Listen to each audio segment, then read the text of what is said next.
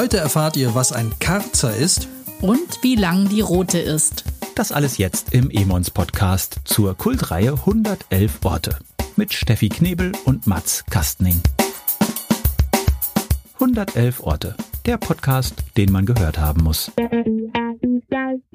Hallo zusammen, hier sind Mats und Steffi. Und ihr hört die vierte Folge unseres Reisespecials vom 111er Podcast.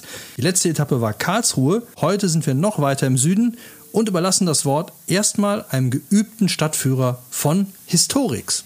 Guten Tag, meine Damen und Herren. Ich bin Berthold VI., meines Zeichens Nachtwächter von.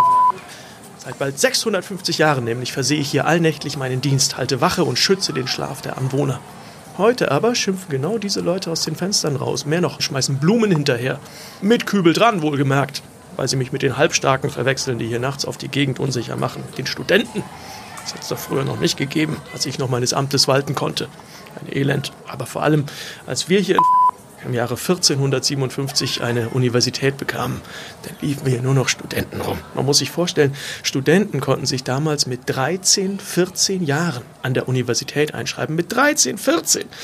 Und in dem Alter, naja, einige werden es vielleicht noch erinnern, da hat man ja schon mal jede Menge damit zu tun, seine eigene Pubertät zu entdecken und auszuleben. Entsprechend feucht, fröhlich ging es so in studentischen Kreisen, aber entsprechend oft habe dann auch ich mein Schärflein dazu beigetragen, die Studenten in den Karzer zu bringen. Und der Karzer ist auch in einem 111er Buch vertreten, aber nicht in dem der Stadt, in der wir gerade sind, sondern in dem der Region, zu der diese Stadt gehört.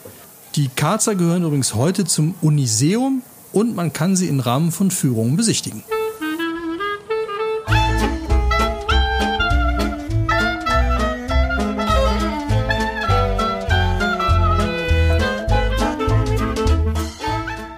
Also ich habe jetzt total Hunger. Wie sieht es bei dir aus? Auf jeden Fall. Wir haben eigentlich noch, wir haben in keiner Stadt bis jetzt irgendwie was zu essen gehabt. Ne? Wir nee. haben immer nur Eistüten haben wir angeguckt. Und Aber nur geguckt, ja. ja. Also ich würde sagen, lass uns doch mal kurz Pause im Zentrum machen und uns einer echten kulinarischen Spezialität widmen.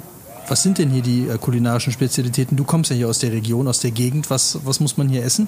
Also ich würde sagen, die lange rote müssen wir jetzt auf jeden Fall probieren. Die Aber pass auf, tritt bitte nicht in die kleinen Bächle.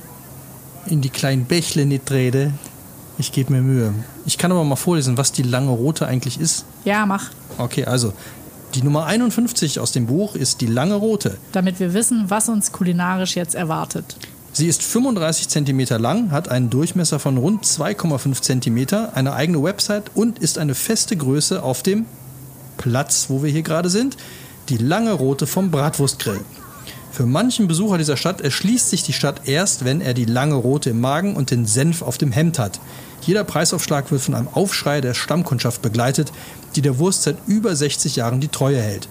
Die Standbetreiber posten auf Facebook, wenn sie wegen Bauarbeiten, Papstbesuch oder anderen Großereignissen vom Platz verbannt sind.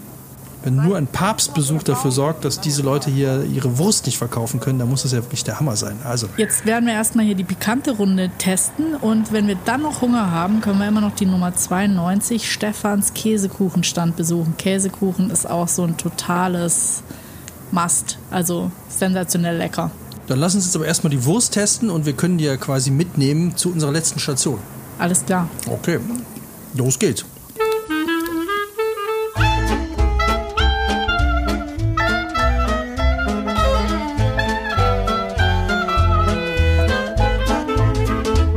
Ich bin ja schon fast ein bisschen wehmütig jetzt hier mit der guten roten im Magen zu unserer letzten war Station. War lecker, oder? War absolut lecker, ja. Obwohl ich jetzt ähm, fand, sie war doch recht lang. Also 35 Zentimeter Wurst ist schon eine Ansage, muss man ja echt mal, da muss man auf jeden Fall Hunger haben. Okay, wo hast du uns hingeführt? Ich habe dich hier zur Schwiegermutterbrücke gebracht, über die man im Buch lesen kann. Das Image der Schwiegermutter ist im Volksmund allenfalls durch das der Stiefmutter zu toppen. In diese Richtung fantasierten wohl auch die Bürger der Stadt, als sie 1903 eine schöne neue Brücke über ihren Fluss bekamen, die zu Ehren des Großherzogs von Baden den Namen Friedrichsbrücke erhielt. Das schmiedeeiserne Jugendstilgeländer war üppig mit floralen Motiven gestaltet. Die Mitte zierten das bunt bemalte großherzogliche Wappen und das Stadtwappen. Am Anfang, und jetzt wird spannend, und am Ende wird es nochmal spannend, ein bisschen Spannung aufbauen, uh. thronen mächtige Drachen, was ihr alsbald den Namen Schwiegermutterbrücke einbrachte. Ich finde es ja schön, dass auf der Brücke mal nicht nur Päpste, Könige, Grafen oder irgendwelche Heiligen stehen, sondern mal hier so ein Drache, der so aussieht, als käme er aus so einem Fantasy-Abenteuerladen. Ja, er sieht ein bisschen aus wie Game of Thrones. Hat auch noch so die Größe, gerade aus dem Ei geschlüpft. Meinst du, man kann Drachen halten zu Hause? Könnte sich so ein Drachen halten? Klar, als Haustier. Drachen als Haustier und das ist dann nicht die Schwiegermutter oder Stiefmutter. Wird halt schwierig. Ich meine, wie willst du denn, wie möchtest du deinem Drachen Flugunterricht geben? Oh, verdammt, da habe ich jetzt noch nicht drüber nachgedacht. Stimmt, wie. Aber vielleicht soll der gar nicht fliegen. Vielleicht ist es schöner, wenn er gar nicht fliegt, weil in dieser Stadt fahren ja alle Fahrrad. Ha, das war doch mal eine Überleitung. Um noch ein paar letzte Tipps zu geben. Diese Stadt ist eine sehr große Fahrradfahrerstadt. Ja, und ich glaube, diese Stadt ist auch sehr grün und ähm, ist für artgerechte Haltung ihrer Drachen bekannt. auf jeden Fall. Und es gibt jede Menge Studenten, die sich dann auch noch um diese Drachen kümmern können. Das wäre ein geiler Studentenjob so. Drachen, wie sagt man dann, äh, wenn, wenn, wie heißen die, wenn äh, Dogsitter oder wenn die sich um Hunde kümmern, wenn man so in New York diese, die dann so 30 Hunde haben. Heißen die Dogsitter? Ja. Dann also neuer Ferienjob oder neuer Job, Studentenjob in dieser Stadt wäre dann Dragon Sitter. Diese Stadt hat echt einiges zu bieten und das war mir jetzt absolut neu. Und was ich, ich finde den Rundschluss jetzt von unserer ersten Reisefolge bis hierher finde ich super. Wir sind gestartet mit einer Location Spotter Henne und sind angekommen beim Dragon Sitter. Wahnsinn. Und dabei haben wir die Märchenstraße schon lange verlassen. So, jetzt seid ihr dran. Schreibt uns auf Facebook oder Instagram, wo die lange rote am besten schmeckt und ihr könnt das Buch der Stadt gewinnen, in der wir gerade sind. Und am besten direkt noch eine Bewerbung dabei legen, warum gerade ihr diejenigen seid, die als Dragon Sitter bei uns anfangen wollen. Oder wer was anderes möchte, kann sich auch bewerben als Location Spotter Henne. Also, wenn ihr eins davon machen wollt. Ich glaube, du musst dich jetzt mal in einem äh, fließenden Gewässer abkühlen. Alles klar, wir springen in die Miep. Verraten wir natürlich nicht, das wäre viel zu einfach. Wenn ihr noch Tipps braucht, was ich jetzt nicht glaube, weil Dragon Sitter sollte jetzt eindeutig sein, findet ihr noch Fotos auf Facebook oder Instagram. Wir hören uns in zwei Wochen und zwar mit dem Original-Podcast 111 Orte, die man gehört haben muss. Dann geht es nämlich wieder los mit der zweiten Staffel. Dann haben wir auch wieder einen Autor oder eine Autorin zu Gast.